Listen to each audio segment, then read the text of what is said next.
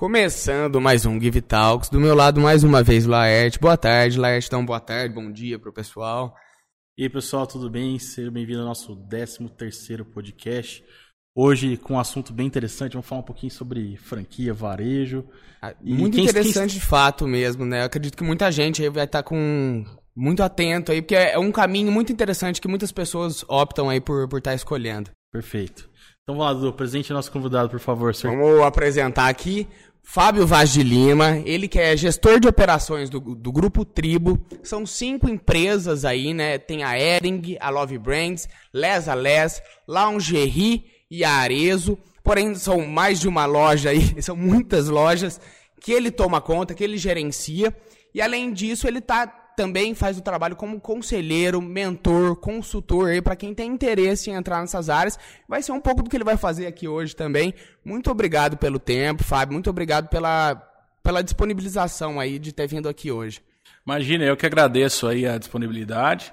Espero agregar aí, responder as perguntas de vocês aí. Estou à disposição aí. É isso. Bora começar? A gente estava conversando um pouquinho, né, que eu acho legal a gente trazer para cá a história de, de, como tudo começou, até o antes do Fábio. Eu acho legal você contar também desse período seu como jovem nesse meio, que eu acredito que você já, já devia dar uma, um, uma trabalhada boa aí, para um envolvimento legal. Conta como é que foi esse começo que você estava contando pra gente antes.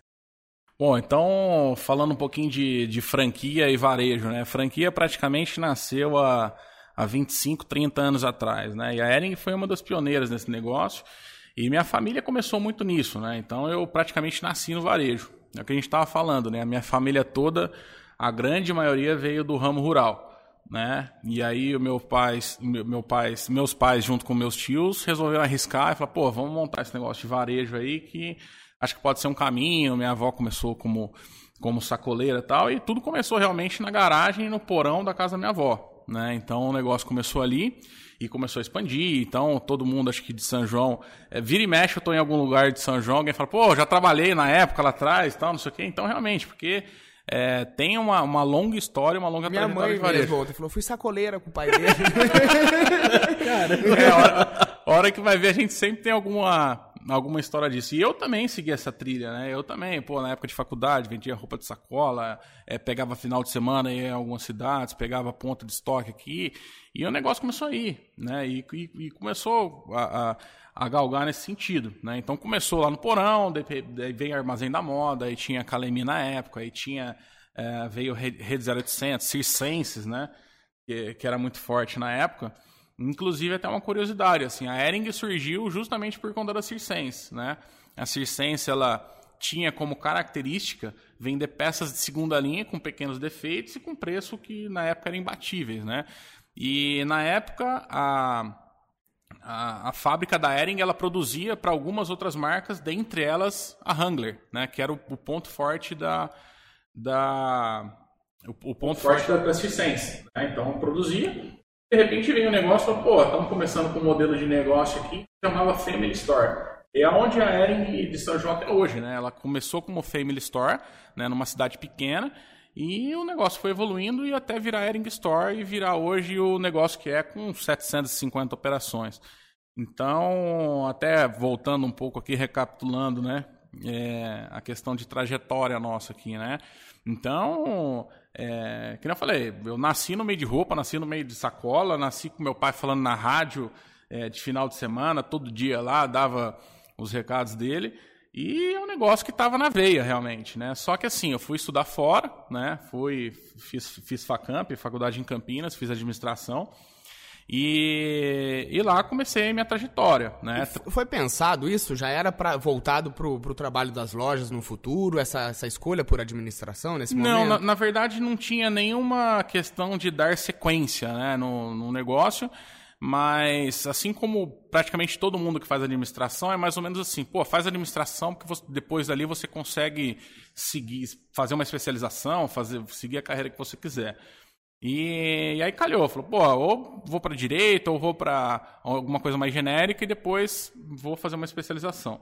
Mas não tinha nada assim, falou, não, existia um plano de carreira como se eu fosse um trainee. Falou, não, você faz administração, trabalha fora, depois vem aqui cuidar das coisas da família, não tinha nada nesse sentido. É, aí eu tranquei a faculdade, fui morar na África do Sul durante, durante um ano. O que você foi fazer na África do Sul?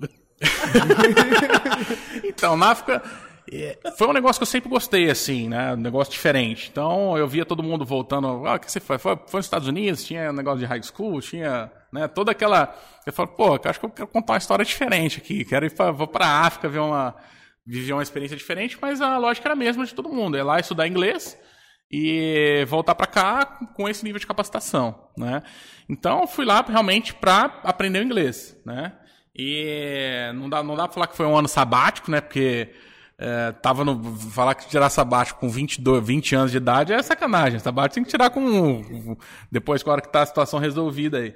Mas fui, lá para tirar um tempo, aprender inglês. E, e voltei para cá, enfim, aí segui a carreira de multinacional, né? Tanto eu como a, como a minha irmã, que nós somos os sócios do grupo, nós dois trilhamos carreira solo, né, em multinacional. Ela foi para uma área de auditoria e eu trabalhei na Ambev, né? Então comecei na Ambev lá numa área de, de contas a pagar da Labá, né? Então, por exemplo, pô, o inglês me ajudou a entrar nessa vaga, né? Então era uma operação terceirizada quando a Rosenbusch Embev fez aquisição lá do, do, da Labá do Canadá e eles terceirizaram algumas operações para cá, eu entrei para lá, depois passei para logística, enfim. Então, foi um período muito bacana de experiência, né? É, então a Ambev foi uma puta escola. Fábio, né? eu queria saber nesse momento que você tinha, eu acredito que a opção de ter, logo que você entrou na faculdade, já começado a seguir nas lojas da, da sua família tudo. Por que, que você teve essa vontade de, de fazer alguma coisa antes fora? Por de onde que veio isso, assim? Na verdade, assim, né? É sair um pouco da zona de conforto e da conveniência, né? Porque você vir já é, com, por exemplo, é uma empresa familiar. Mas toda empresa familiar séria tem que ter pelo menos o um mínimo de meritocracia, né? Então, quando você vem de fora já fala, pô, não, o cara teve uma experiência fora, né? O peso é diferente. Mas mesmo assim, quando eu saí da Ambev para tocar é, a minha primeira operação, não foi diretamente com, com as lojas do grupo, né? É, eu fui o primeiro franqueado da Love Brands no, no, no Brasil, né? Então, tentando resumir aqui mais ou menos como é que foi a trajetória. a, a, a a Love Brands foi um projeto, é uma franquia que ela une três grandes marcas, que é Imaginário, Puquê e Balonê. Então são três grupos extremamente consolidados, muito sólidos. Só que uh, são operações que de forma monomarca, ela não comporta em cidades com menos de 150 mil habitantes que não tenha shopping. Então, por exemplo, uma Imaginarium, por exemplo, em São João, não comportaria sozinha, mas as três em conjunto, ela comporta na cidade. E esse foi o projeto na época, né? E aí o pessoal da minha família foi convidado para participar, o foco na época era completamente diferente. Falei, não, tem um filho meu lá que tá, tá na Ambev lá, talvez se eu dar uma conversada com ele lá, talvez ele tope isso. E foi o que aconteceu. Então falou, pô, tem uma oportunidade de varejo aqui. E acho que isso foi fundamental. Então, assim, é, é, assim como todo começo de carreira, eu. Eu era o cara que lançava nota, que fechava o caixa, que fazia compra, que, enfim, né? Você batia escanteio e cabeceava. Então, você tinha que fazer uma questão de multifunções, né? Então, comecei ali com um projeto, né? Tinha a primeira loja em São José do Rio Pardo, a segunda loja em São João. É, essa loja de São João ela existe até hoje num contexto completamente diferente, no qual a, a gerente né, assumiu a operação da loja e hoje ela é, ela é sócia da empresa.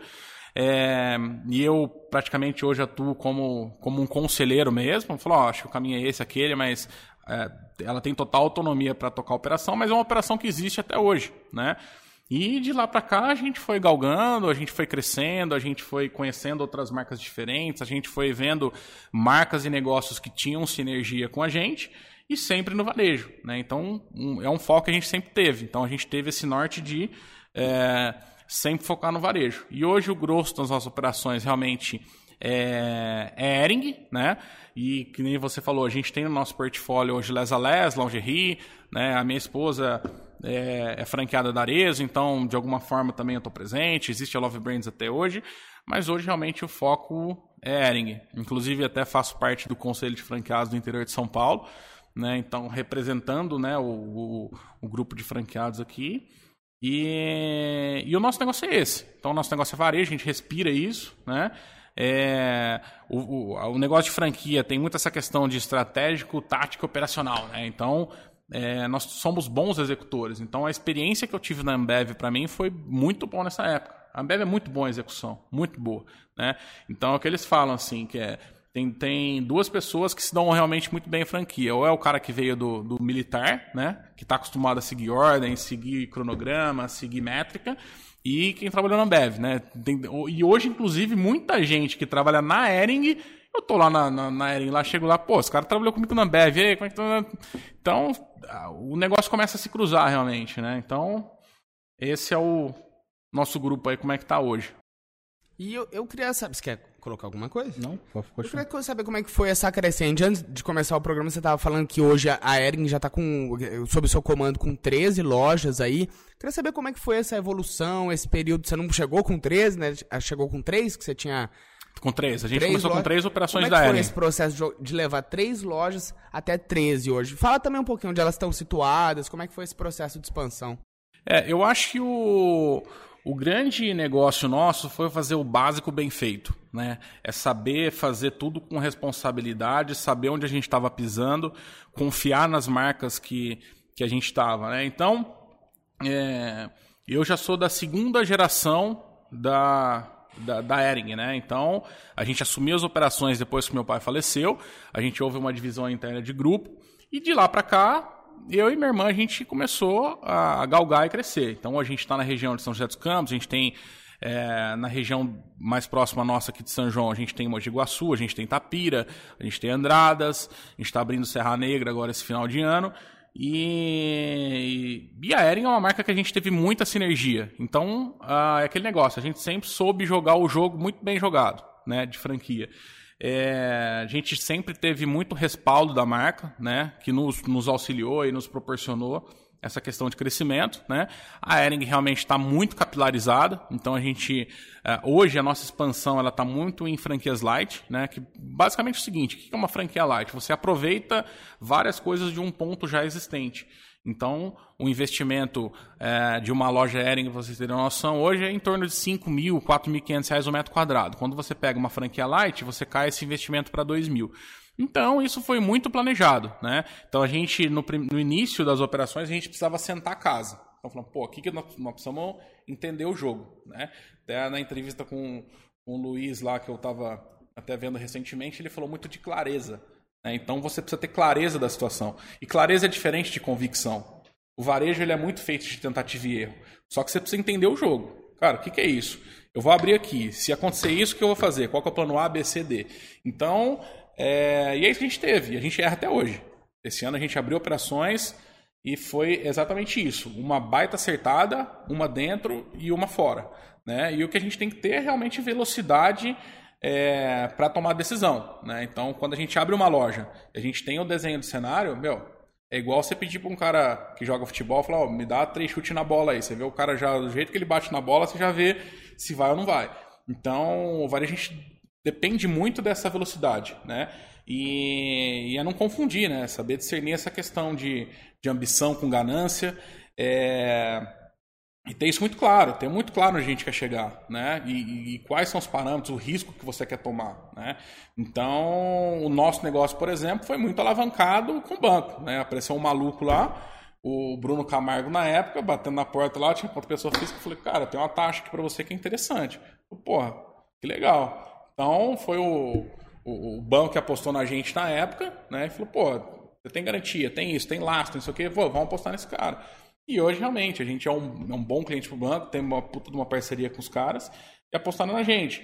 Então, é justamente ter essa clareza desse cenário. Pô, se eu, se eu capto dinheiro a 10, 12% e eu consigo ter 30, 35% de rentabilidade, meu, é matemática, entendeu? Então, a gente apostou no negócio. E, e o que tem realmente... Uh, e são poucas pessoas hoje que têm crescido de forma orgânica dentro da Ering, né? Então, e para a gente é uma satisfação muito grande estar... Tá, é, nessa, nessa linha de frente aí, traz, é, levando essa trilha junto com, com a marca aí. Ô, ô Fábio, fazer eu, eu tenho um, um, carinho muito grande por, pelo varejo, é porque meu avô ah, construiu o patrimônio dele lá, parte de pai, com uma venda de secos e molhados. Nem existe mais hoje. Vendia fumo, tecido, era e, e vendo, vendo o Fábio falando, eu, eu, não, eu tô tendo um pouco contato agora contigo. Eu assim de não de ter um relacionamento próximo que a gente está conversando agora. E é muito característico o jeitão do varejista, que é aquela coisa comunicativa, falando, e essa, essa, essa, esse, esse jeito de se adaptar rápido, né? Que você acabou de falar, acho que esse é uma característica do, do varejista. Ô, oh, deu um problema, como é que eu vou fazer para resolver? Então não, não fica, tipo, perdendo tempo. Porque perder tempo você acaba, às vezes, é, é um risco muito grande. Pode vir a fechar um negócio, né? E, e tem muitas histórias do meu avô contando dessa época que quase faliu e conseguiu reverter o negócio assim por diante. Mas o ponto é o seguinte, falando sobre franquia, uma dúvida. É, eu, eu, já fui várias vezes, eu, eu estudo bastante também é, franquia, por exemplo, a BF. Quando tinha os eventos, eu participava de todos agora. Eu não sei nem como é que tá, se, tá, se vai voltar, mas eu. Qual, qual que é o meu objetivo? Eu ia lá para entender os negócios, o que estava acontecendo, quais eram as estratégias assim por diante. E eu vejo a quantidade de pessoas ali que querem investir, quer procurar uma franquia tal, é, e fazer acontecer. E a dúvida é, eu, você como conselheiro da, da Ering, eu imagino que às vezes a pessoa pensa, ah não, vou investir em franquia, tá tudo bem, vai funcionar, não vai ter problema. É de fato isso? Ou também tem pessoas que às vezes também vai lá e investe achando que é fácil, no final ela vai lá se estrepa e, e não vai para frente, mesmo sendo uma franquia, tem todo aquele respaldo. Como que é isso? Você ainda mais se falou que você está como conselheiro. Imagina que às vezes dentro dessa operação, talvez tenha algumas situações que aquele franqueado não está dando conta, não está conseguindo performar. É, do ponto de vista do, do, da pessoa que quer investir, como que é? É simples você selecionar alguma coisa ou lá e é só colocar dinheiro ou não? É, é um pouco esses primeiros passos, é, né? Ou é um pouco mais esse... na prática, o que, que é? Porque eu vejo que muita gente fala assim, ah, vou investir em franquia que é uma aposentadoria. É desse, é desse jeito mesmo ou não? Me conta um pouquinho sobre essa história. Que que é, na, na, verdade é o seguinte, a franquia, o, que, que, o que, que a franquia te vende, né?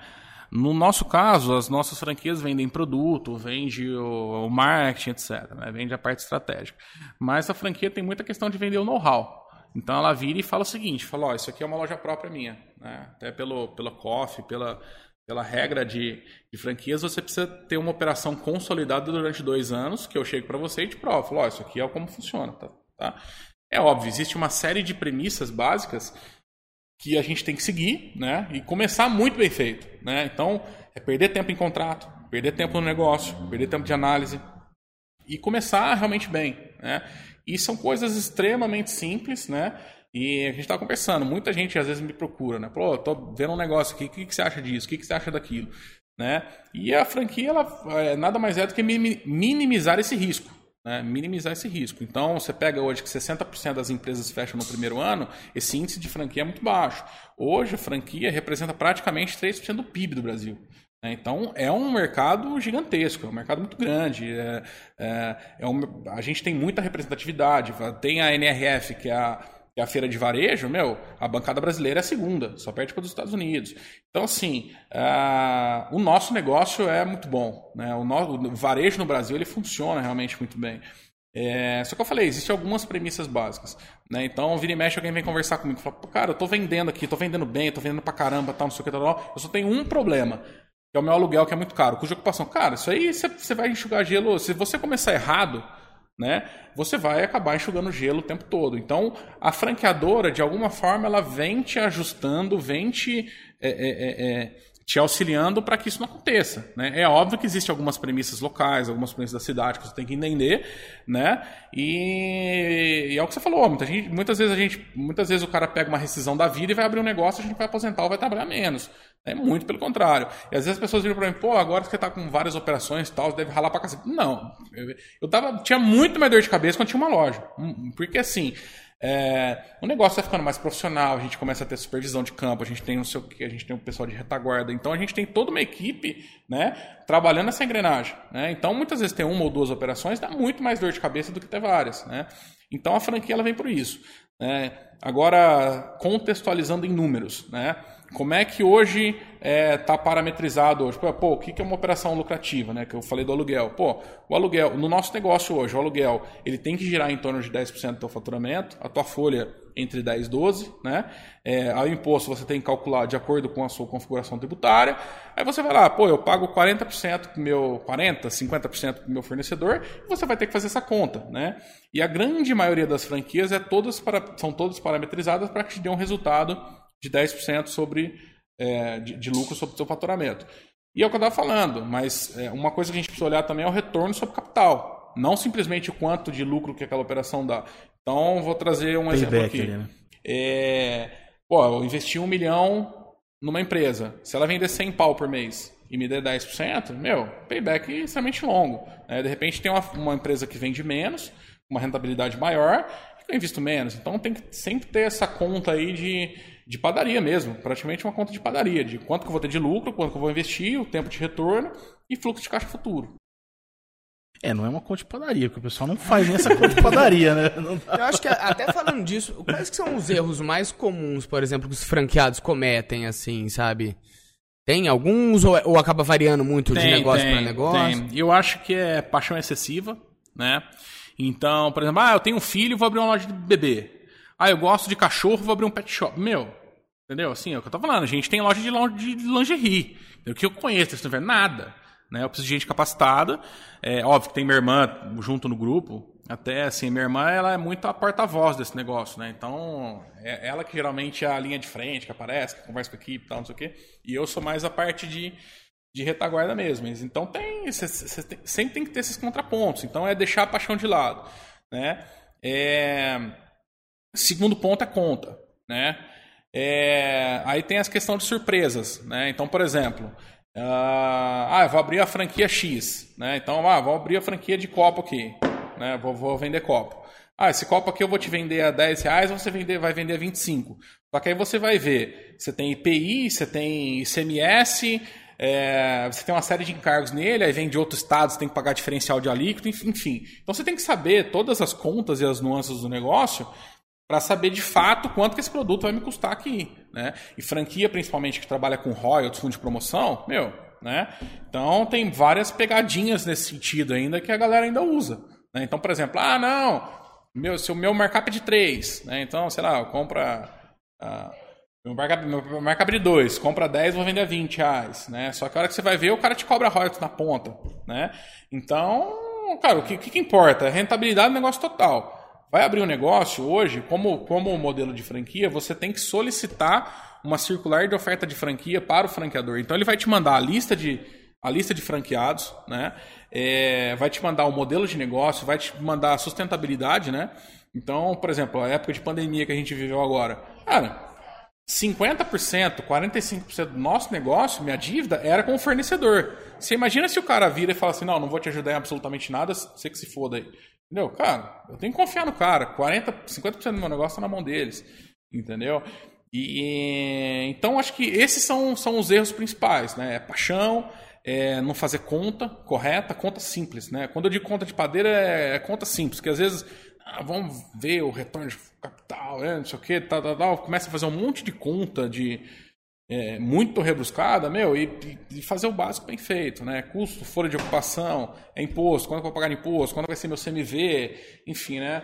O que, que o franqueador me cobra, o que, que ele vai entregar, ligar para os franqueados, né? Pô, não tem, tem coisa melhor, você- a gente como cliente, né? Que, que vale? A gente começar a fazer propaganda nossa, falar, ó, eu sou bom, eu sou aquilo, eu tô na propa- faço propaganda, ou o cliente falar bem da gente? E franquia é a mesma coisa. Pô, você tem uma rede de franquias e tal, liga pros franqueados, pergunta a satisfação deles. Estão insatisfeitos, por quê? Entendeu? O que, que tá acontecendo? Então, são regrinhas simples aí pra. Eu acho pra que seguir. cai até naquilo que você tava falando de clareza, né? Fazer tudo com muita clareza, desde quem fornece a franquia, quem tá disposto a contratar, ser muito claro, né? Acho que em todas as etapas. E uma, eu acho que passa, são muitas etapas para você atingir essa clareza. Eu queria que você falasse um pouco do papel de estar estudando a localidade na hora de abrir a franquia. É, qual cidade a gente deve seguir, a que a gente mora, ou como que a gente faz esse estudo para saber aonde a gente deve abrir a franquia? É. Hoje tem muita gente que fala assim, né? O feeling, né? O feeling. O feeling, na verdade, o que, que ele é? O feeling ele é um chute gourmet. Entendeu? Ah, vou usar o feeling.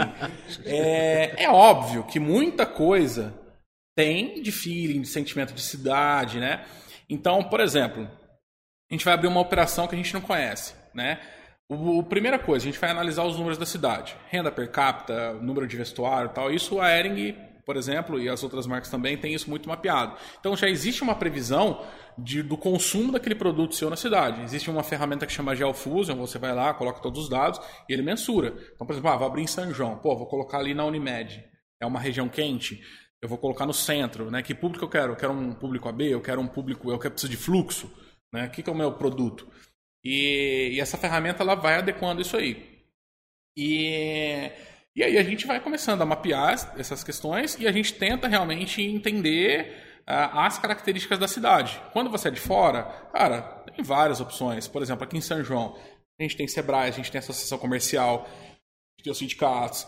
Cara, a gente tem uma série de ferramentas, os próprios pessoas que estão na cidade. Né? Então, quem é daqui, por exemplo, consegue entender as características.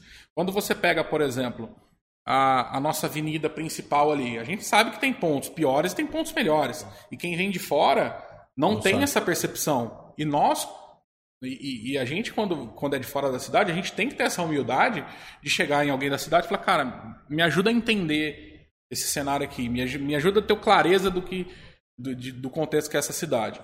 Então, acho que isso é relevante, né? A gente conseguir ponderar os números, né? Bater esses números e uh, fazer esse cruzamento aí com essa questão local, né? Então essa, essa questão local realmente é muito importante. Em campo de verdade, né? Campo. lá perguntar. É uma, uma das uma assim, eu imagino que até as franquias devem utilizar uma coisa que eu utilizo muito é plano diretor. Que nem São João mesmo foi feito um, um mapeamento muito top aí, foi contratado aí. Tem muita informação aí. Que tem outros mais cidades que são mais sim, mas tem informação, por exemplo, que tudo que você está falando de renda per capita, tem quais são as regiões, enfim. Mas é interessante também dar uma olhada. Mas uma dúvida que eu tenho é a seguinte, para o varejo, né? O varejo, é, dentro do cenário nosso de 2020, 2021, eu queria saber como que foi para você estar tá no varejo. Na minha opinião, foi, foi o mercado que mais sofreu né? Ainda mais vestuário ainda, que. Uhum. É, o, o, ramo alimentício eu acho que sofreu pra caramba. Mas o vestuário, tipo assim, é uma coisa que não. É lógico, é uma necessidade básica também, você precisa de roupa pra você. Né? Mas a galera em casa, nem tantas vezes seria, mas a, comida em si. Como que foi esse processo? A hora que. Porque foi uma situação. Eu queria que você é, narrasse pra gente. É, hora que chegou essa notícia, o que, que você. Qual que foi a sua tomada de decisão? Como que, como que você estava na época? E contar um pouquinho desse momento da pandemia, do lockdown, quando começou lá em por volta de abril mais ou menos março Falar de 2020. também sobre o que você tinha comentado de, da questão de lojas em shopping. Você tem muitas das suas franquias em é. shoppings. Enquanto isso foi afetado também? Sim, sim. Não, basicamente o seguinte, né? Quando a gente olhava a nossa perspectiva de fluxo de caixa, é... quando veio o primeiro lockdown, a gente, primeira coisa, fudeu. Fudeu. Cara, quebramos, né?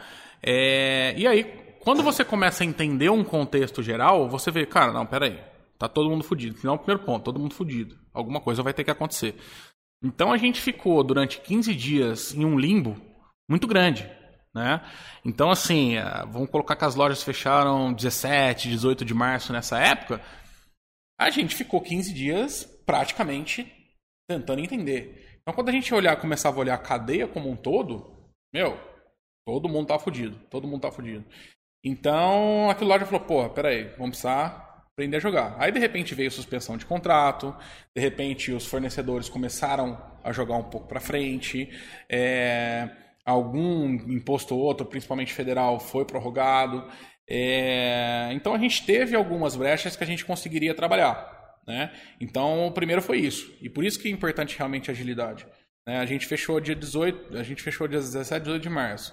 É, a suspensão de contrato saiu dali 20, 30 dias. Teve gente que me ligou em agosto perguntando o que eu estava fazendo com funcionário. Entendeu? Falou, porra. Entendeu? Então, é essa questão de ter clareza, de entender o que está acontecendo e atuar em cima disso, né? E agora num contexto extremamente macro, né? É, quando a gente pega operações de varejo hoje, as 300 maiores, né? Então tem a revista lá da Sociedade Brasileira de Varejo, etc. A gente tem 300 empresas que são as maiores, né?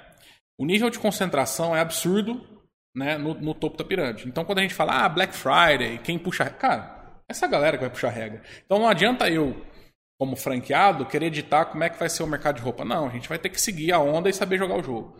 É, então, é, que nem eu estava falando lá, as 300 maiores empresas representam 800 bilhões de faturamento. Né? As cinco maiores, elas são 270 bi. As 10 maiores representa 41% desse total. Né? E o que são essas empresas? Né? É, eletromóveis, farmácia e rede de supermercado, atacadista. Então, é um pessoal que não foi afetado, muito pelo contrário. Né? É um pessoal que cresceu. O supermercado foi um dos setores que cresceram muito. E quem realmente sofreu foi o pequeno. Né? Então, a gente vê realmente reflexo até hoje. Né? Quem sofreu muito com isso foi o pequeno e o médio. Né? Então, porque, querendo ou não, é um setor pulverizado. Né? Você pega vestuário, calçado, né, presentes no geral. É um setor pulverizado, várias marcas, muitos produtores né, e descentralizado. Não significa desunido, mas é difícil você sentar com todo mundo e falar, cara, vamos bolar uma estratégia aqui. Não, a gente tem que, tem que esquecer esse jogo. Então, assim, falando de pandemia, realmente foi um susto, né? mas também é, é o que a gente fala. A gente vive num país incerto, instável, sim, mas a instabilidade ela gera também oportunidade. Né? Então, quando você consegue ter clareza do cenário e entender que todo mundo tá desanimado e você consegue ver, pô, peraí, mas. E acho que é um caminho, né? Então, a questão de shopping, né? Que, que falou, a gente tem várias lojas de shopping. Então, a gente tem condomínio, tem fundo de promoção, tem aluguel. Cada um tratou de forma individual o assunto. Ah, eu vou dar um desconto de condomínio de 10%. Eu falei, meu, você tá louco. Entendeu? Cara, o negócio tá fechado, meu. Preciso de 50 pelo menos. Então, assim, teve shopping que a gente não precisou sentar, que eu nem conheço nem a cara do superintendente. O cara já deu o zap de cara. Né? E teve shopping que foi um puta desgaste. Falei, meu, que isso, não dá, não dá. É você ter que explicar o óbvio, né? Então, foram, foi um cenário de instabilidade. Mas, ao mesmo tempo, foi um cenário que a gente também abriu muita loja, né? Porque surgiram pontos que não tinham, né? Essa questão de franquia light, por exemplo, a gente pegar pontos que já estavam que, que já estavam praticamente né, prontos, a gente conseguir usar a estrutura ali, então, assim, a gente conseguiu ver a oportunidade. E é muito isso do nosso grupo. Né? É conseguir, num cenário de incerteza, a gente achar nossa brecha ali no meio do caminho. Eu acho que cai um pouco no que você estava falando de, de surpresas, né? Óbvio que a pandemia foi um, um caso muito fora da curva, mas eu, eu queria até que você comentasse um pouquinho. A empresa de vocês é muito estruturada. Tanto que no momento de maior catástrofe, eu acredito, dos últimos 50 anos aí, vocês souberam se adaptar. Eu queria saber qual é a importância de uma empresa ter essa estrutura, ter essa calma de, num, num, num começo de conflito, parar e não, vamos se planejar. Qual é a importância de uma estruturação, de um planejamento para o desenvolvimento da empresa e para minimizar também, tudo bem, a pandemia foi uma exceção, mas para minimizar futuras surpresas aí?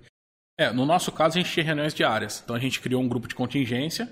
Então, cara, porque a notícia mudava todo dia. A regra do jogo mudava todo dia. Então a gente criou um plano de contingência, cara, reunião todo dia cedo. O que aconteceu ontem, o que nós vamos fazer, vai suspender, vai não sei o quê, vai dar férias, vai não sei o quê, e tentar se adaptar à realidade do negócio. E, e foi um negócio que aconteceu que ninguém estava prevendo.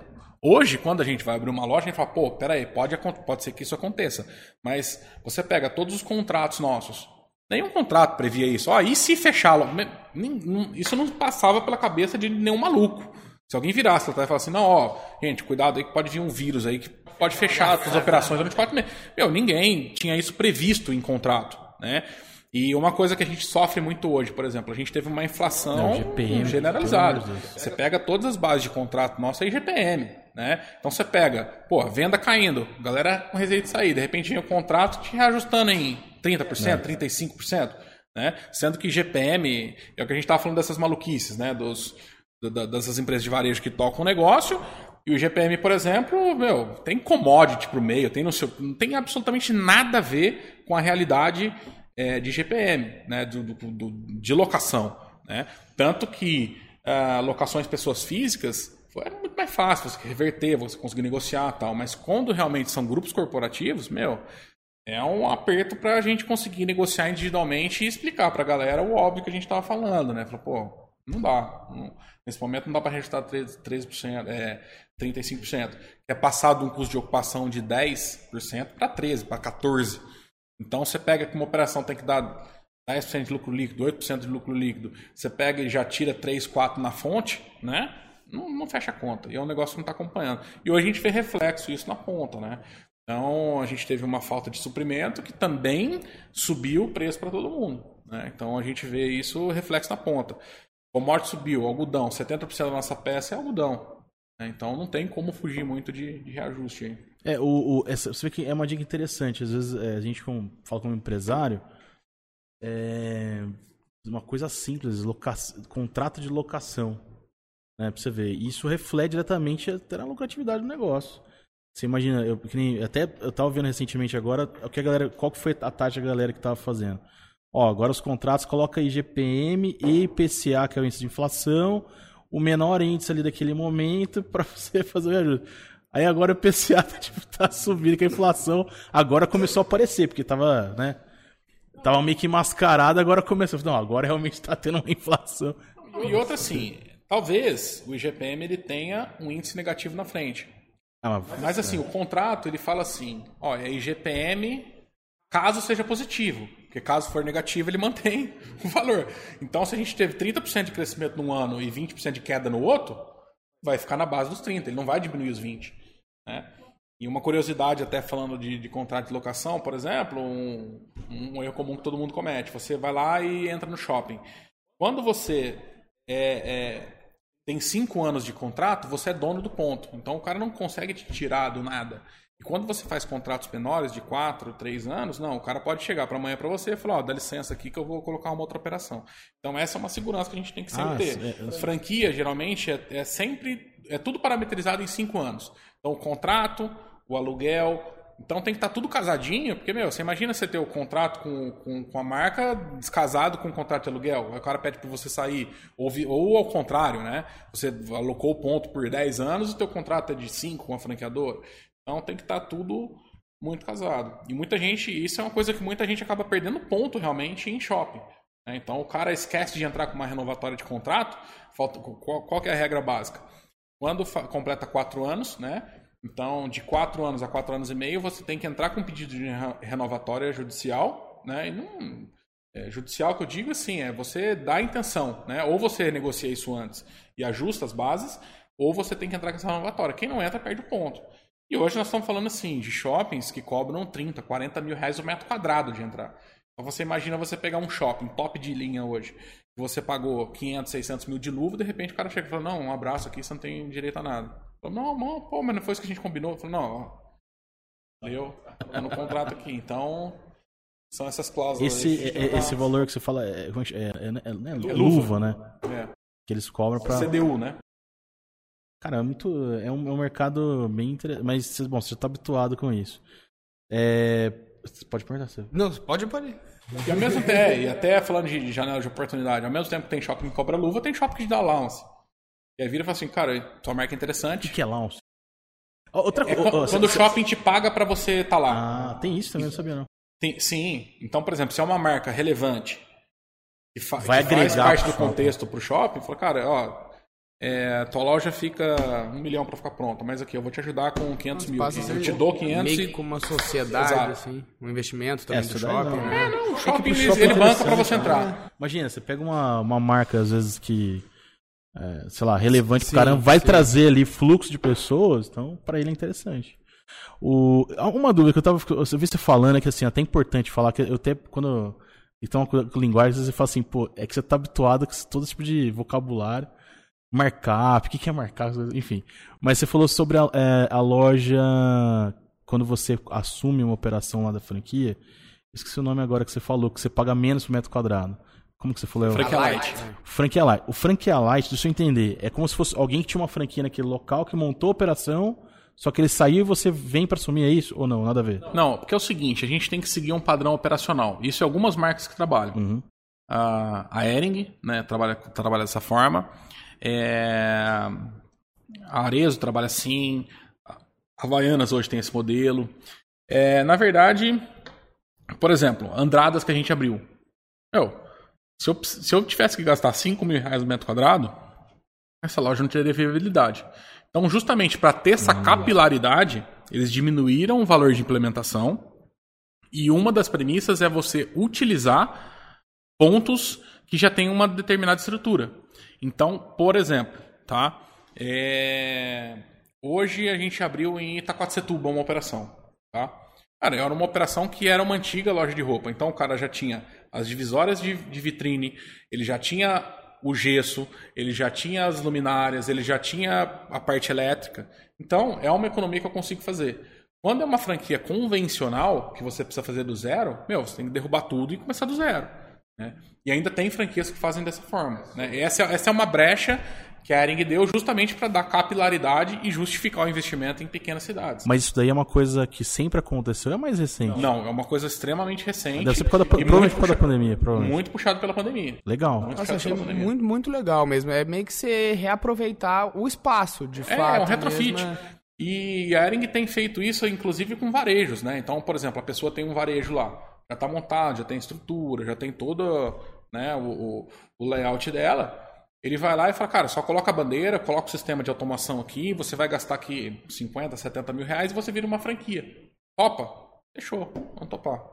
Entendeu? Então é Mas é o estoque, ele. Uh, uma coisa, o estoque é da Ering. Né? Tiraria o estoque, o estoque é da Ering, isso, isso. O estoque é da Ering. A, a, mercadoria é a mesma. O que, muda, o que muda é você layoutar a loja com um padrão mínimo, né? De acordo com a franquia. É e você ter toda essa estrutura de know-how, né, de sistema, usar o sistema, porque, cara, é, é, eu, a Eren, quando passou por essa fase de transição, muita gente que era varejo me ligou, falou, cara, compensa eu virar ou não? Você ia ver a cobertura de estoque do cara era 4, 5 vezes maior do que a média da rede. Então, é, o cara estava no escuro. Né? Então, quando a franqueadora ela consegue ter essa visão do negócio, para ele fica muito fácil ajudar na gestão. Acaba, eu acho que acaba sendo uma opção muito interessante para é. alguns varejistas que, ou pessoas que têm essa vontade, já tem o espaço, assim, que é um, um facilitador muito grande, né? Fora o, o, o, você, o, peso que você traz junto com, com a marca. Uma coisa que eu queria falar justamente de marca. Hoje, como que você, que você vê, assim, uma pessoa que tem esse interesse em abrir uma franquia? Você como fez um, uma análise legal no começo daquele investimento de um milhão, que se for demorar 10% o retorno, vai demorar muito para Eu queria saber o que, que, vale mais a pena, assim, a gente investir em marcas consagradas ou em marcas que a, gente fez o papel da análise, estudou, vê que elas valem a pena, mas que são novas. Que, como que você vê isso, assim? Bom, eu acho que tudo tem o seu risco e o seu retorno, né? Eu vou falar hoje com de acordo com as nossas operações, né? Então, quando você pega a Ering, cara, eu vou abrir uma Ering num lugar, eu consigo previsionar muito bem previsionado quanto que eu vou vender, a rentabilidade que eu vou ter, é, enfim, é um risco baixo, né? E naturalmente, quando você tem um risco baixo, é a mesma mecânica de mercado. Você tem tal, talvez um retorno mais baixo. Né? A Les Les, por exemplo, é uma marca nova, é uma marca que ela já está em algumas multimarcas, mas as únicas duas operações do interior de São Paulo estão com a gente, né? E, consequentemente, assim, é uma questão de risco. O que, que, que, implica risco? Pô, eu preciso ter uma contrapartida, eu preciso ter uma margem melhor, eu preciso ter um custo de ocupação melhor, eu preciso ter um allowance do shopping, eu preciso ter, enfim. Né? Aí você é buscar os caminhos, né? E, e realmente isso, e é, é, e é muito maluco. No varejo, muitas coisas são tentativa e erro, sim. Por mais que existe mecânica, existe lógica, tal, não sei o que, cara, tem coisa que não. E você fala, não é possível. Não é possível que isso não cola. Tem, tem, tem algumas regras que para o varejo de, de vestuário, principalmente, ele não, não se aplica. Então depende muito disso. Né? Então, porra, se, se uma loja vende pra cacete, beleza, ela pode me dar uma margem melhor. Agora, uma marca que eu tenho que me esforçar, fazer o marketing dela, buscar, fazer parceria, etc., tem que ralar para a marca Aí você precisa relevar, fala, pô, tudo bem, eu, estou disposto a fazer isso, mas eu preciso de uma contrapartida, né? Então, acho que depende muito isso realmente no negócio, né? Então, é, é aquela questão, o que, que você quer ser? Você quer ser o rabo do peixe, né? Ou a cabeça da, do, da, da, baleia? É, a, a, desculpa, a cabeça do tubarão ou o rabo da baleia? Né? Então é muito disso, cara. Você quer, quer estar numa marca consolidada? Beleza, ó, regra é assim, assim, assado, ó. Ah, não, mas eu queria fazer. Não, não. Não, não, você não quer nada. você não quer nada. É, e de repente você está numa, no, começando um projeto, algum negócio, né? Naturalmente você consegue é, dar alguns pitacos aí e conseguir formular um pouquinho a regra aí. Porque você pega um contrato de franquia hoje praticamente é igual a um contrato de electro, é um contrato de adesão. Né? Então você não consegue falar, não, tira isso, coloca aqui, é. né? Talvez numa, numa marca com menos relevância você consiga, tá? uma marca com menos relevância talvez você não consiga. Pode, pode. Eu, tô, eu tô com uma dúvida aqui, é o seguinte, é, você falou, um, não sei se foi durante o podcast, foi antes, mas que eu achei interessante. Vamos supor, é, você que está querendo franquear, né? A gente comentou até do caso do, do Luiz lá, que ele tem um projeto lá, que ele comentou até no podcast lá de franquear. E, e, e levando em consideração até uma coisa que eu, que eu acho que não sei se eu comentei em algum dos podcasts, mas aquele Fumo de Poder lá, que é, fala sobre o McDonald's, etc. Tal. E sobre, Romário, o, né? Sobre o perfil do franqueado. Você comentou que para Eric tem um perfil que é o, o militar, tal. O que, que você me fala? É, tem, porque eu, eu, imagino que é, vai muito da pessoa, por que tem que ter esse perfil? Que tipo de perfil que você acha para poder, vamos supor, assumir uma operação como essa de uhum. história como a Eric, por exemplo? Por que, que tem que ser desse jeito? Porque, porque eu imagino, enfim, abordar esse assunto do perfil do franqueado. Porque eu imagino que, dependendo do perfil, vai dar certo ou não. Uhum. Então, a, a, as marcas sofrem muito com isso, né? Então, quando você tem um grupo consolidado, que tem assistência, que tem uma retaguarda, que tem uma supervisão, que tem etc. Por exemplo, eu tenho um cara dentro da Ering só para cuidar de VM. Então, o que o cara faz? Não, ele cuida de VM, ele cuida para que a loja esteja lá tudo no padrão certinho, tudo não sei o quê. Então, assim, muitas vezes o VM, traduza para Visual Merchandise. Visual Merchandise. Tá bom, Isso, tá Visual Merchandise. Visual, para quem não sabe, Visual Merchandise é o layout. Ele tá falando que especial. pra quem não sabe o que é VM, não, mas é bom você relembrar, porque às vezes vai tão no automático, né? É, mas é o, é o, qual que vai, vai colocar na vitrine? Exatamente, qual que é o layout? o padrão. Vamos supor, ah, vai entrar agora outono, sei lá, inverno, etc, verão. O que, que vai vir, qual a configuração da loja, etc. Então seria isso, o cara que só especialista nisso. É. E franquia é muito padrão. O que, que, é, que, que é uma franquia? Você seguir padrões. Então assim, cara, você não tem que inventar roda. E é isso que a gente é, a gente é um bom executor. A gente tem que ser bom de execução. Você pode dar sua opinião? Claro, todo negócio. Mas, assim, é... eu não vou falar se é o cara da campanha X, se o público está posicionado corretamente. Não é... É, essa é uma questão muito estratégica. A gente tem que ser muito bom em execução. Quando a gente olha, por exemplo, os quatro pilares da tribo, o que, que é? Processos, que são processos internos, padrão, que é você seguir regra, pessoas, né? E produto. Então são os quatro P's que a gente segue. Cara, é isso. Então, assim, é fazer o básico muito bem feito, nesses quatro pilares. Um cara que é muito criativo não é vamos colocar um negócio. Isso é muito engraçado. A gente, que tem, né, cara? Hoje a gente, quando vai fazer entrevista, a gente tem um, um teste de perfil comportamental básico. Né? E até se fizeram entrevista com a, Dani aqui, né? Eu já até é, fiz o, o, o curso de coach com ela. E é um teste muito básico. E muitas vezes a pessoa é, acha, não, é certo, é errado. Não, é questão de perfil, né? Então você existe quatro perfis lá. Tem é, águia, lobo, tubarão e gato. Então, por exemplo, você falou de muito criativo. Um perfil águia é um perfil muito criativo. Cara, como é que você vai colocar um caixa para passar venda no perfil criativo? O cara não tem, não tem que ser criativo. A, a, função dele não demanda isso. Ele tem que ir lá, executar bem feito, fazer conta de 2 mais 2, 4 mais 4, dar 10% de desconto, passar a venda, crédito, débito. Acabou, ele não tem que é, inventar roda. Né? É... Um perfil de lobo, por exemplo, já é um perfil que é um cara de concentração, de atenção, então é um perfil legal para caixa. É um perfil de gato, é aquele negócio de equipe, de vamos todo mundo correr junto, e o tubarão é um cara agressivo. Né? Então, por exemplo, você não vai colocar o lobo para ser vendedor, ou não vai colocar o cara de águia para, enfim, né? Então, cada um na, no seu perfil. E o cara criativo é esse, ele vai ter o, o lugar dele? Sim, mas não no caixa, porque vai fazer cagada. Né? Então, cada um no, no seu perfil adequado. Então, aí, aí no caso, o franqueado, ele, ele tem que ser um cara mais executor. Um bom executor. E não pode um bom executor, um bom estrategista, saber de conta, saber de execução e cuidar desses quatro pilares que eu falei: Perfeito. produto, pessoas, padrão e processo. Legal. Eu acho muito legal você estar falando desses quatro pilares, porque você não, não é a primeira, não é a segunda, nem a terceira pessoa que já comentou aqui. E acho legal a gente trazer a importância do teórico também, assim, né? Porque tem. trazer a importância de padrões, como, como vocês fazem. Eu acho legal ainda mais nesse assunto de franquias, porque tem coisas que dão certo. E, e às vezes a gente querer fugir muito também não, não, não vai dar. Queria, falar, queria que você falasse também da importância de seguir esses padrões. Queria que você comentasse também, voltando um pouquinho para sua carreira agora, da sua especialização em. É, MBA de gestão é, de franquias. Administração de franquias, voltado a isso mesmo. Queria o, que você comentasse. Não precisa ser também uma especialização, o quanto a gente está se enriquecendo com, com conteúdos da nossa área, a gente entender essa base antes de dar o primeiro passo, o quanto isso é importante, assim. Não, eu acho que isso é fundamental. Estudar, buscar, isso, meu, é, é, é a, o, o, nossa visão como grupo tribo é ser referência nacional em gestão sustentável de varejo de negócio.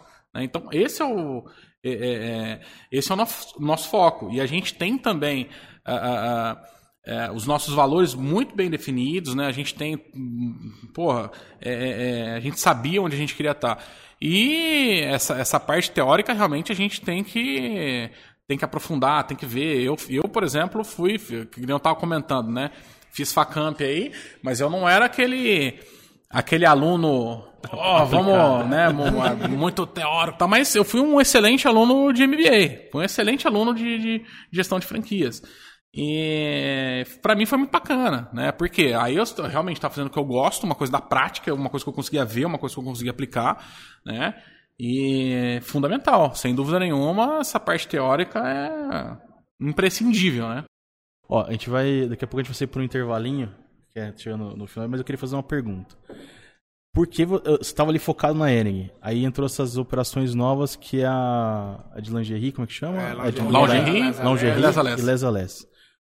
Porque essas operações são mais novas, pelo que eu entendi, é isso? São mais novas. Por que, que você escolheu essas operações? Porque veio por uma oportunidade, alguém te trouxe esse, esse assim como a Love Brands que chegou lá atrás com uma oportunidade te oferecendo, ou você que queria explorar outros, vamos supor, diferente da Ering, enfim.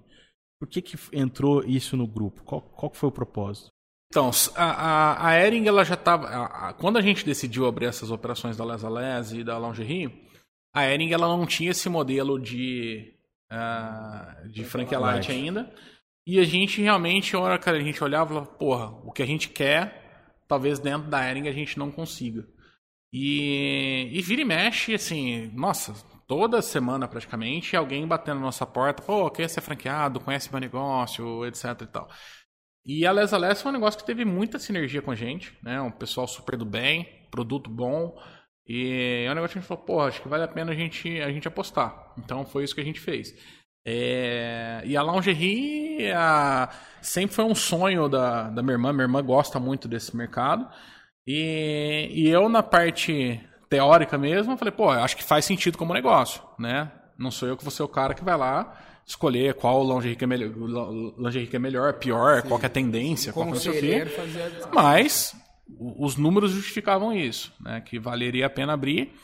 E, e sempre tem essa questão, né? Pô, vamos deixar tudo numa, numa cesta só, né?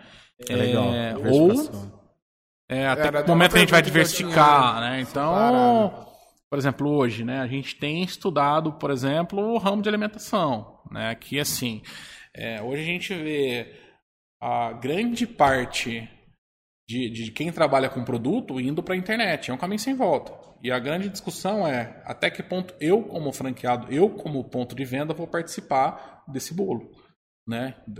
Dessa brincadeira. Então, essa que é a grande pergunta. Hoje a gente tem venda Omni, né? Omni canal. Então, você vai numa Ering hoje, você consegue comprar dentro da operação e entregar na sua casa, você consegue comprar no site, resgatar na loja. Então, essa que é a multicanalidade. E a questão é essa, até que, até que ponto que o meu ponto de venda vai servir como, como hub de distribuição ou não, né? ou eu trabalhar para o site. E o ramo de alimentação, por exemplo, é um ramo que, alimentação e serviços, é um ramo que não tem isso. Né? Então as pessoas sempre vão comer, sempre vão estar fora de casa, sempre vão fazer pedido, etc. E, e é um negócio para estudar. Né? Então é um negócio, pô, que talvez faça sentido pra gente alguma coisa nisso no você futuro. Você comentou Isso sobre... era a pergunta que eu ia fazer depois do intervalo. o que você pensa no futuro? Já respondeu. Mas tem mais coisa pra gente perguntar. Só faz você me fazer O que, era a pergunta que eu ia fazer? Ah, lembrei. A pandemia, dá pra ver o, o, tanto que ela mudou na Ering, no jeito de vocês lidarem com as coisas, o quanto vocês se mostraram adaptáveis à situação. Eu queria saber mais pessoal, Fábio, assim, cê, porque você tá, inclusive, com essa ideia de, de novo negócio. O quanto a pandemia mudou no Fábio como profissional, assim? Bom, eu acho sim. É, a pandemia ela acelerou uma série de processos que já vinham acontecendo. Então, por exemplo, a questão de você pedir uma comida por aplicativo de celular. Cara, é um negócio que estava lento que fez voou. Ah, a questão de comprar roupa pelo site. Entendeu? É, mobilidade urbana, enfim, uma série de coisas que acabou acelerando, mas são, eram coisas que, a, que estavam acontecendo é, e aceleraram. É, eu, particularmente, assim, quando a gente olha para o brasileiro, né, a gente vê um público jovem, talvez um pouco diferente, mas o brasileiro ele gosta de contato, ele gosta de estar junto, ele gosta de festa, ele gosta de. enfim. Então, não adianta a gente também ter aquela visão de olhar o cenário americano e falar, pô, isso aqui vai acontecer no Brasil. Não. Quando a gente olha no cenário americano, por exemplo, de 20 a 25% do varejo total é online. O, na China é 50%. A China, a China, o varejo online, a perspectiva desse ano é ultrapassar o, o, o físico. Né? Então, é, eu acho que, acho que o Brasil vai evoluir nisso? Sim. Mas a gente gosta de contato, a gente gosta de estar junto, a gente gosta de um shopping, né? Igual eu falo, ah, o shopping no Brasil vai morrer, nos Estados Unidos. Tá... Ah, você vai nos Estados Unidos, os shoppings são 40, 50 quilômetros da cidade. Aqui os shoppings são centralizados, é uma, é uma outra mecânica. O que eu tenho visto é realmente os shoppings que estão se dando bem, é indo para a questão de entretenimento, a questão de lazer, a questão de passear e não só a questão de consumo. Né? Por que, que você paga shop, caro para o shopping? Por quê? Porque o shopping vai te trazer fluxo. É isso que o shopping te promete. Cara, você vai pagar caro, mas eu vou trazer gente. E hoje ele não está conseguindo fazer isso. Hoje o fluxo tem caído. Né? Então, é, esse é o grande ponto de, de contato. Né? Até é, é, é, hoje, a gente tem loja no Boulevard Shopping de Mogi Guaçu. Né? É um shopping que começou, a gente apostou do zero, né? olhando de futuro. A gente olhou lá, tudo no casco, não tinha nada, tinha supermercado, tinha... Pô, mas isso aqui vai, isso aqui vai acontecer. Quando a gente vê o projeto e aposta, fala, pô, isso aqui vai, vai vingar. Então, hoje, por exemplo, qual que é a principal ideia do shopping? É fazer que o cara não vá para Campinas, para Ribeirão, para São Paulo. Cara, fica ali. Então, o que, que, que é? Você oferecer todo um mix que tem fora para o cara não precisar viajar. Então é isso que é, que é a grande questão. Porque se, porra, é, é, é... E priorizar essa questão de pessoas mesmo. Você fala, ah, vai no consumo local, ah, vai no lugar local. Aí você vai lá, você não é atendido, demora duas horas para chegar teu pedido. Você fala, porra, Entendeu? Me, me ajuda a te ajudar também, entendeu? Então, assim, olhando muito para o futuro, eu vejo isso. Serviço muito forte, alimentação ainda muito pujante, né? É, depender o menos possível de coisas externas, né? Então, você pega o iFood, por exemplo, a comida, meu, o cara te cobra, acho que 15%, 18%, não é meu ramo, mas enfim, o cara te cobra 18%. É muito difícil uma operação, hoje dá 18% de lucro líquido. Então, assim, você está deixando o teu negócio na mesa, você está trocando figurinha. Isso não é bom para ninguém. Ah, eu tenho que estar tá porque tem que estar. Tá. Não, você tem que estar o que, faz sentido para você. Né?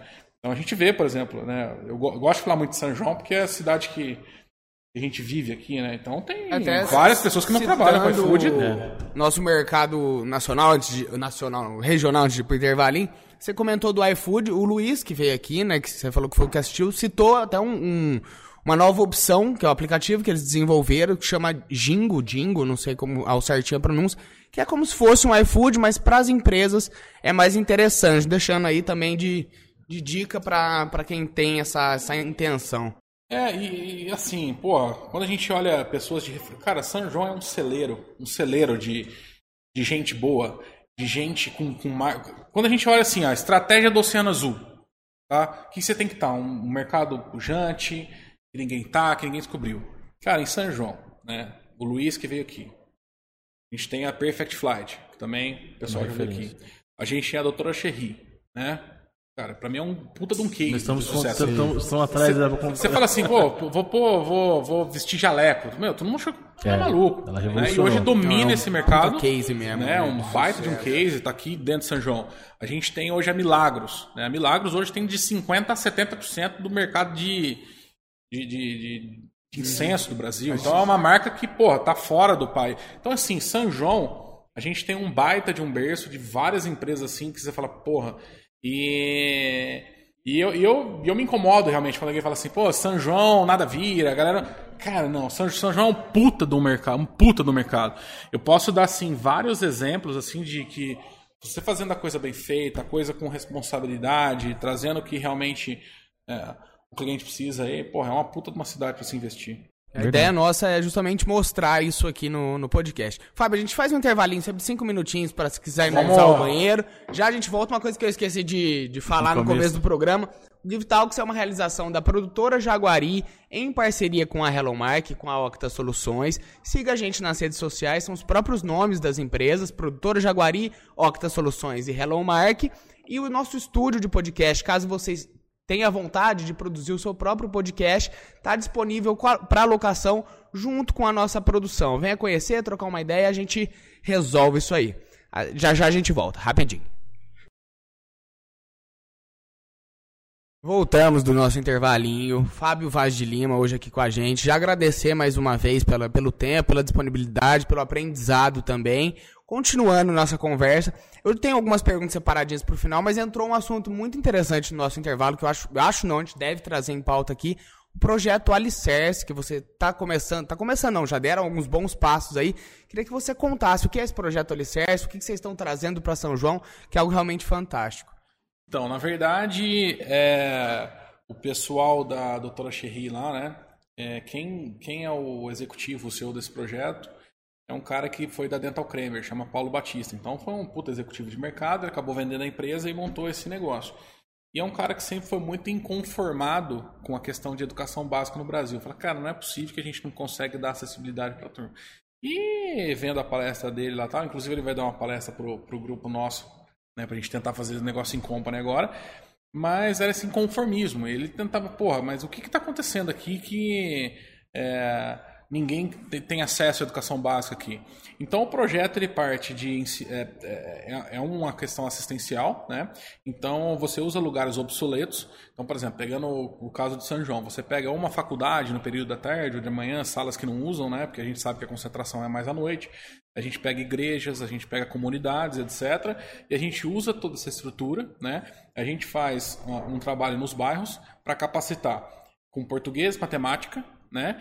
E um dia extra, que seria uma questão de cultura, uma questão de educação financeira, é, essa questão de, de, de mostrar cara, de mostrar carreiras, enfim, né? Então, existe toda uma metodologia por trás disso, porque a gente sabe que hoje, por exemplo, o aluno, para passar de ano, ele precisa simplesmente estar presente, né? Então, é, lá não, lá eles brincam que é uma metodologia é, high-tech, né? Em questão de tecnologia, Waldorf, né, porque a gente tem muito essa questão de acolhimento, de, de auxiliar e de trazer a família junto, né, e a questão do Kumon, né, é, Kumon, eu digo é a questão de metodologia, que é o seguinte, cara, você vai fazer matemática, você não vai fazer fração sem souber fazer adição e subtração.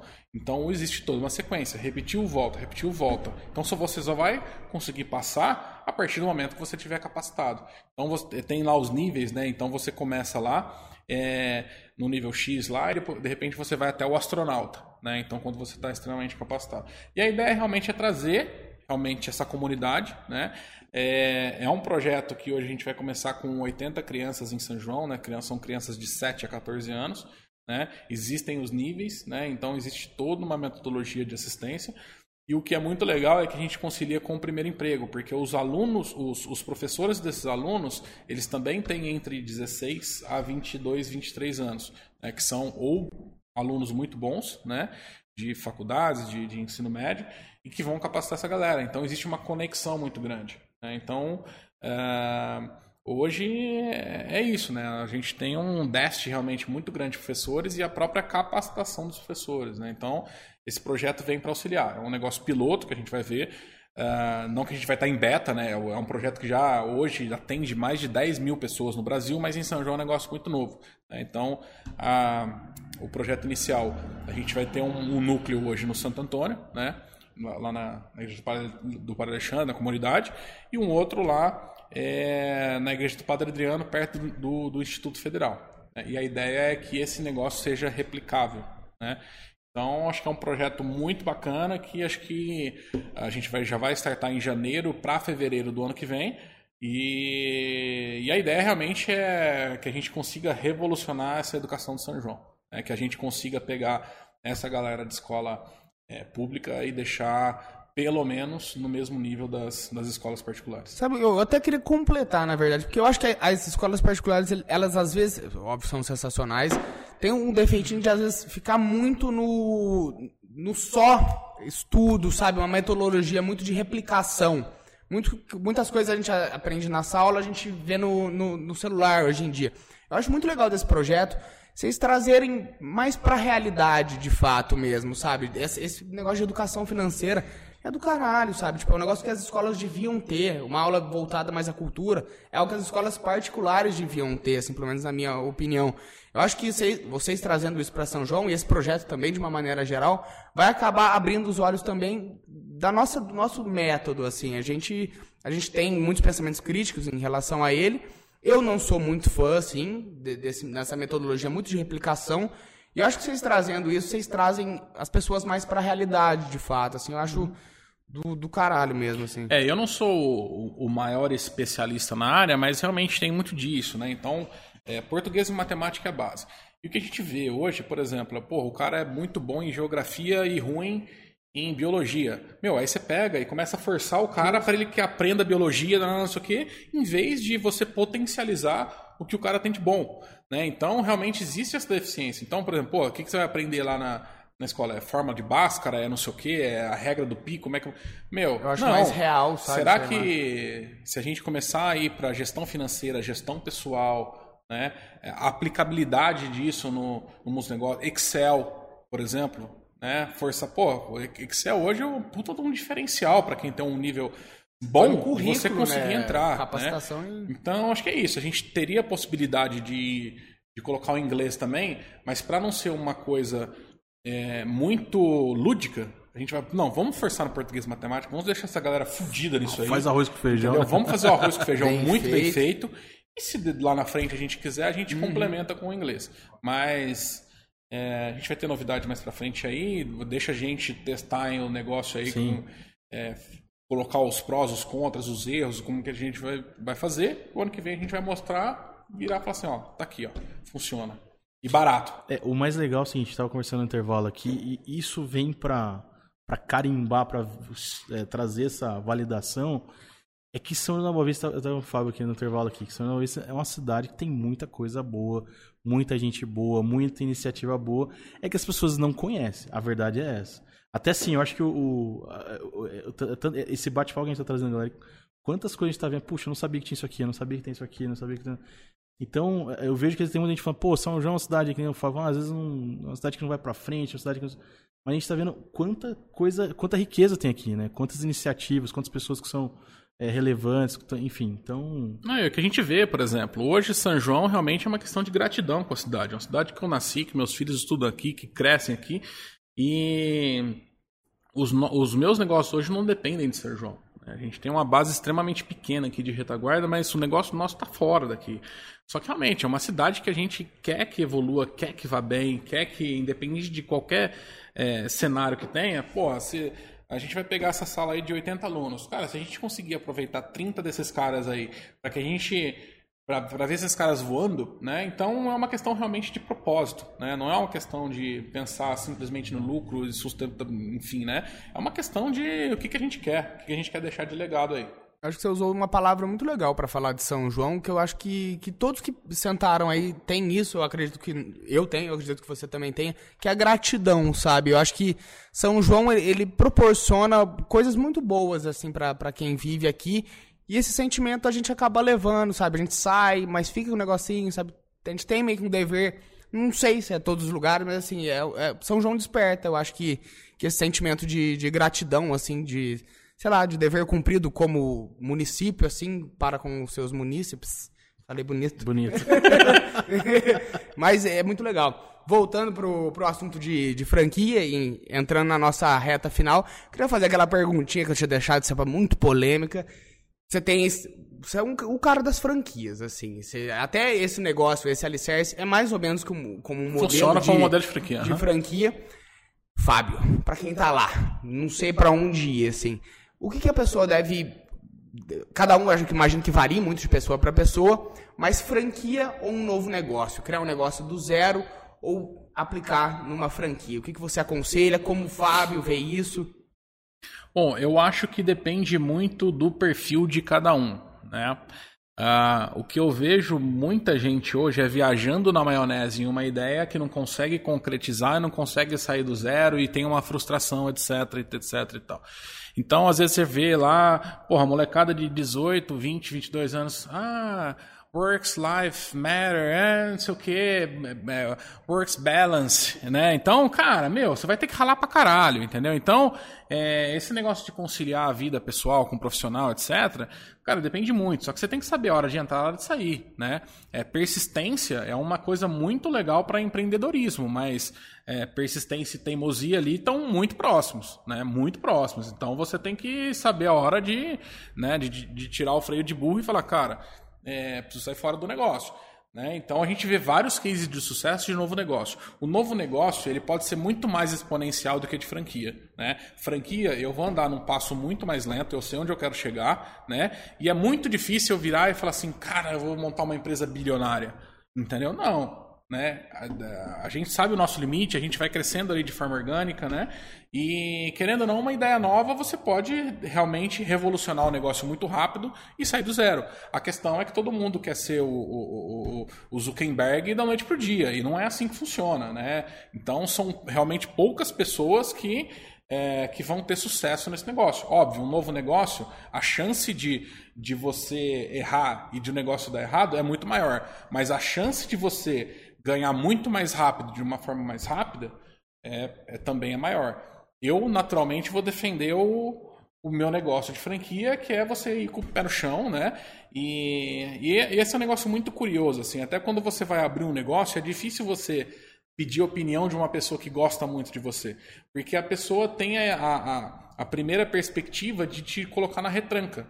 Né? Então você fala, pô, tô com uma ideia muito legal aqui, tô abrindo tal, tal, tal. Né? Você vai falar pra tua mãe, teu pai, um parente, um amigo que gosta pra caramba de você, o cara fala, meu, para de viajar, cara. Larga a mão disso, vai trabalhar numa empresa, vai prestar um concurso, vai não sei o quê. Então, quem realmente gosta de você vai querer que você se, se retraia, que é, que é esse caso, né? Então, pô, quero abrir um negócio novo, não, não sei o quê. Então, acho que é, talvez, é, pô, vou, vou abrir um negócio novo. Então, coloca a métrica. Quando você quer entregar? Né? Então, ah, vou começar aqui, tá? Faz um plano de negócio. Beleza, e se dá merda? O que, que vai precisar acontecer para você sair? Até quanto você vai perder? Né? Então, a gente já viu caso aqui que, meu, né, é, desde CEO de executivos de, de empresa entrando em franquia e fazendo sua merda, né? Assim como outras pessoas que vieram de mercado colocaram uma puta grana no negócio e o negócio não virou pó. Entendeu? Então, tem tudo isso aí para colocar na balança. Eu queria perguntar um pouco das suas referências, as pessoas que foram importantes para você, tanto seja um professor ou pessoas de dentro da sua casa, da sua família, as pessoas que, que fizeram o Fábio chegar onde ele chegou hoje. Não, eu acho que as, as referências principais, né, naturalmente, são meus pais, que começaram todo o negócio lá para lá trás. É, durante todo esse tempo de construção, a gente teve muitas pessoas do nosso lado, né? Então, por exemplo, é, o Eric Mardonado, que é da Engaja, é um cara que sempre esteve com a gente em todos os momentos, é um cara que sempre acompanhou muito o negócio. É, a gente hoje tem. Porra, a gente tá gente... até vendo, estamos conversando com, com o Eric. Ah, legal. É, um cara muito bacana, muito humano, sempre teve muito juntos. É, ele começou na época de, de 0800 lá atrás como como supervisor da franquia e hoje ele entra como um mentor, como um conselheiro. Então é um cara que a gente escuta bastante, né? Tem a, a esposa que é, isso, isso, é inevitável, né? A gente é, sempre trocar ideia de negócio, sempre estar tá junto, né? E que e que é aquele negócio, é sempre fora de casa, sempre distante, estão dando aquela força. A minha irmã, por exemplo, é uma baita de uma referência porque a gente se complementa muito, a gente a gente tem visões é, de mundo muito diferentes. A gente tem características de negócio completamente diferentes, igual a gente está falando de águia, de não sei o quê. Ela é uma pessoa de comunicação, de não sei o quê, eu sou mais da área de gestão. E só que a gente se complementa muito e, e essa sinergia realmente foi muito boa para o negócio. Então, por mais que você tenha diferentes opiniões, o que, o que importa é o propósito. O que, que a gente quer como propósito de, de negócio igual. Né? Então, cara, lógico, a gente é muito grato a toda a família Ering como um todo. Então, por exemplo, o Thiago, que é o Thiago Ering, que é o atual executivo lá, para mim é uma baita referência. Então, a gente tem realmente muita gratidão por todo mundo que trabalha lá. Né? Então, poderia citar aqui 10 nomes de pessoas que trabalham dentro da Ering, mas são pessoas que nos auxiliaram. Então, a gente vê, por exemplo, quando meu pai faleceu, é, tinha sempre aquela questão, falou, pô, tem dois moleques aqui assumindo a operação. Né? Então foram pessoas que acreditaram na gente, botaram na mesa e falaram: não, pode, pode dar loja na mão deles que eles vão virar. E a gente era muito novo, né? É, tinha acabado de se formar, pouca experiência, e são pessoas que apostaram na gente, né? E, e acho que todo mundo, né, em volta, amigos, né, conselheiros, enfim, né? Então, durante esse tempo a gente sempre teve muita humildade de reconhecer os nossos pontos fracos, de pedir ajuda, de não ter esse, esse ego de falar, não, ó, quero abraçar o mundo aqui. Falar, não, então tem várias pessoas que, que, participaram nessa trajetória aí, desde funcionários aí que a gente tem aí, enfim, de históricos, né? que, que realmente a gente é muito grato, né? Então tem né, desde a, a Bia, que está com a gente aí desde a época do meu pai, faz 30 anos e tal lá. É, posso citar aqui, sei lá, a Vanessa, que começou como apoio de loja né, de final de ano no, numa loja em São José do Rio Pardo, mudou e hoje é supervisora geral do grupo. É, então a gente tem vários cases, né? E, e é transformar essas pessoas, transformar a vida dessas pessoas e, e que consigam agregar pra gente também. Então, pô, pra gente é muito legal a, a nossa bagagem. A gente tem o Alan hoje que é, o, que é um, um gerente geral do nosso negócio aí também, que também começou com a gente aí de gerente e hoje estão assumindo cargos. Então, esse pessoal que viu a empresa crescendo como um todo, né, para mim, é, eles são muito mais referência para mim do que eu para eles, né? Hoje é, é que eu falo assim, eu sou é, é, é, ninguém é tão bom que não possa ser substituído, né? E ninguém é tão ruim que também não possa ser aproveitado. Mas é, eu hoje na empresa eu, eu atuo num papel é, realmente de mentoria e deixo essa galera e coloco gente muito melhor do que eu para trabalhar. É muito melhor do que eu para fazer a gestão das operações. Fábio, então é isso aí. Ó, agradeço demais a tua, a tua presença aí, cara. Foi doar um pouquinho do seu tempo. Você imagina, você é um cara muito culpado, tem que tocar muita. Eu sei, eu sei, que você falou que a operação agora é mais tranquilo, mas não deve ser tão tranquilo Quantas assim. empresas você tá hoje? São 13 Ering, você falou. São 18 ao total. 18. Então, 18, imagina. Eu sei que você tem uma equipe, uma estrutura muito bem formada, mas eu sei, imagino que tem muitas decisões a ser tomadas, enfim, não é, um, não é um negócio muito simples. E além disso, tem também esse envolvimento com esse projeto social, enfim, tudo isso. Então. Mas assim, de verdade, por disponibilizar seu tempo, agradecer você vir aqui, falar com a gente. Tenho certeza que muita gente tá, tá, vai, tá vendo, vai estar tá somando, agregando. E eu acho que, assim, acham, esse é o propósito do programa de trazer pessoas aqui que têm uma história, que têm um, um sabe, propósito, que, que conseguiram, sabe, desenvolver, desenrolar e estão crescendo, estão buscando. E, e, o mais legal de tudo isso é que, sabe, fazendo o bem para a sociedade, né? É, o pessoal às vezes fala assim, ah, mas tá gerando emprego. Não, não é, não é só isso. Olha pra você ver, tá ajudando crianças que às vezes não têm condição ali de fazer, de arcar com uma escola particular e tentando melhorar, dar uma oportunidade para ela. Lógico, eu imagino que isso lá na frente vai, vai reverter, às vezes, um. Eu, eu, sei porque a gente tem dificuldades de contratar, por exemplo, em, em, todos os lugares, não só aqui em São João, mas porque às vezes não tem uma mão de obra capacitada, enfim. Mas, cara, de verdade, obrigado aí pela tua presença, por ter vindo aí, dedicado seu tempo, sou muito grato. E, e vamos pro... Eu queria também, também te agradecer em nome do, do nosso podcast, do nome das, das, nossas empresas. Uma coisa que eu acho muito legal do, do nosso podcast é que eu acho que não, não é uma conversa vazia, sabe? A Sim. gente, quem tiver consumindo isso, de fato vai usar para alguma coisa, sabe? A gente, a ideia do nosso podcast, junto com isso que o Laerte falou, é direcionar pessoas. De fato, a gente pegar através das pessoas que a gente acredita e traz aqui e direcionar quem está lá em casa. E eu tenho certeza que, que esse papel você, você cumpriu muito bem. A gente agradece muito pelo muito tempo, sucesso, viu? pelas experiências. Tenho certeza que daqui a um tempo a gente vai fazer um novo convite, vai ter mais coisa pra gente conversar. Muito obrigado, muito obrigado. Ah, acho que é isso. Eu também sou extremamente acessível aí, quem estiver escutando pô, tem uma empresa, estou pensando em fazer um negócio, pode, fica tranquilo aí, entra em contato com vocês aí, disponibiliza meu contato. Para mim é. Se você quiser deixar aí. Não, tranquilo. Ou Instagram, alguma coisa. É, é qual que é o teu Instagram? Vamos, fala aí teu Instagram. É Fábio Vaz de Lima. Ah, vai ter 50 mil seguidores. Fábio Vaz, mas eu sou assim, eu gosto muito disso. Eu e eu faço isso com o maior prazer, assim. Eu sou um fã de empreendedorismo, sou um cara extremamente otimista com o nosso país, né? Que nem a gente está falando dessa gratidão por São João, pela cidade. Eu também tenho esse mesmo sentimento com o nosso país. Acho que, porra, é o que a gente brinca às vezes. Putz, a gente, às vezes a gente parece que tá com a bola amarrada e precisando correr, mas uma hora a gente chega lá. Né? Então acho que a gente fazendo a nossa parte aí, é, nós vamos conseguir chegar lá e gosto muito disso. Então, quando alguém me procura, pô, tô tendo uma ideia aqui, o que, que você acha disso? Tô pensando num negócio aqui. Cara, para mim é um prazer enorme participar e conseguir ver essas pessoas crescendo aí com, com essa questão de empreendedorismo, de abrir negócio, enfim. Né? A gente sabe que aqui em São João a gente tem Sebrae, a gente tem associação comercial, enfim, a gente tem uma série de possibilidades que a galera é, consegue, consegue, buscar, mas sempre à disposição, né? Porque é interessante a gente ver, porque Cara, eu errei demais. Errei muito, erro ainda, né?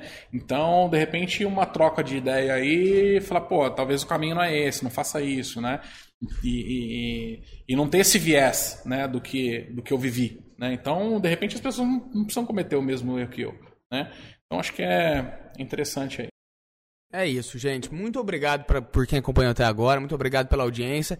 Última passadinha que tem que dar sempre. O podcast Give Talks é, um, é uma realização da produtora Jaguari em parceria com a Hello Mark, com a Octa Soluções. Você fica me olhando, fico pressionado. Com a Octa Soluções. Siga a gente no, nos Instagrams, produtora Jaguari, Octa Soluções e Hello Mark. E se você tiver interesse em produzir um podcast, a gente tem o nosso estúdio e a nossa produção disponíveis aí para quem tem esse interesse. Entre em contato com a gente e até semana que vem. Só um recadinho, você que tá acompanhando aí no, pelo YouTube aí, ó, tem se inscreve lá. Toda semana, quarta-feira, a gente tem É nosso bom programa. você falar isso de fato. E ajuda a gente muito, ajuda, motiva a gente a continuar, ajuda a plataforma a entender o que a gente tá fazendo também. A gente tá com bastante visualização, a gente vê que muita gente não tá se inscrevendo e nem deixando curtir. Então deixa aí só pra ajudar nós. E é isso, até semana que vem. Abração.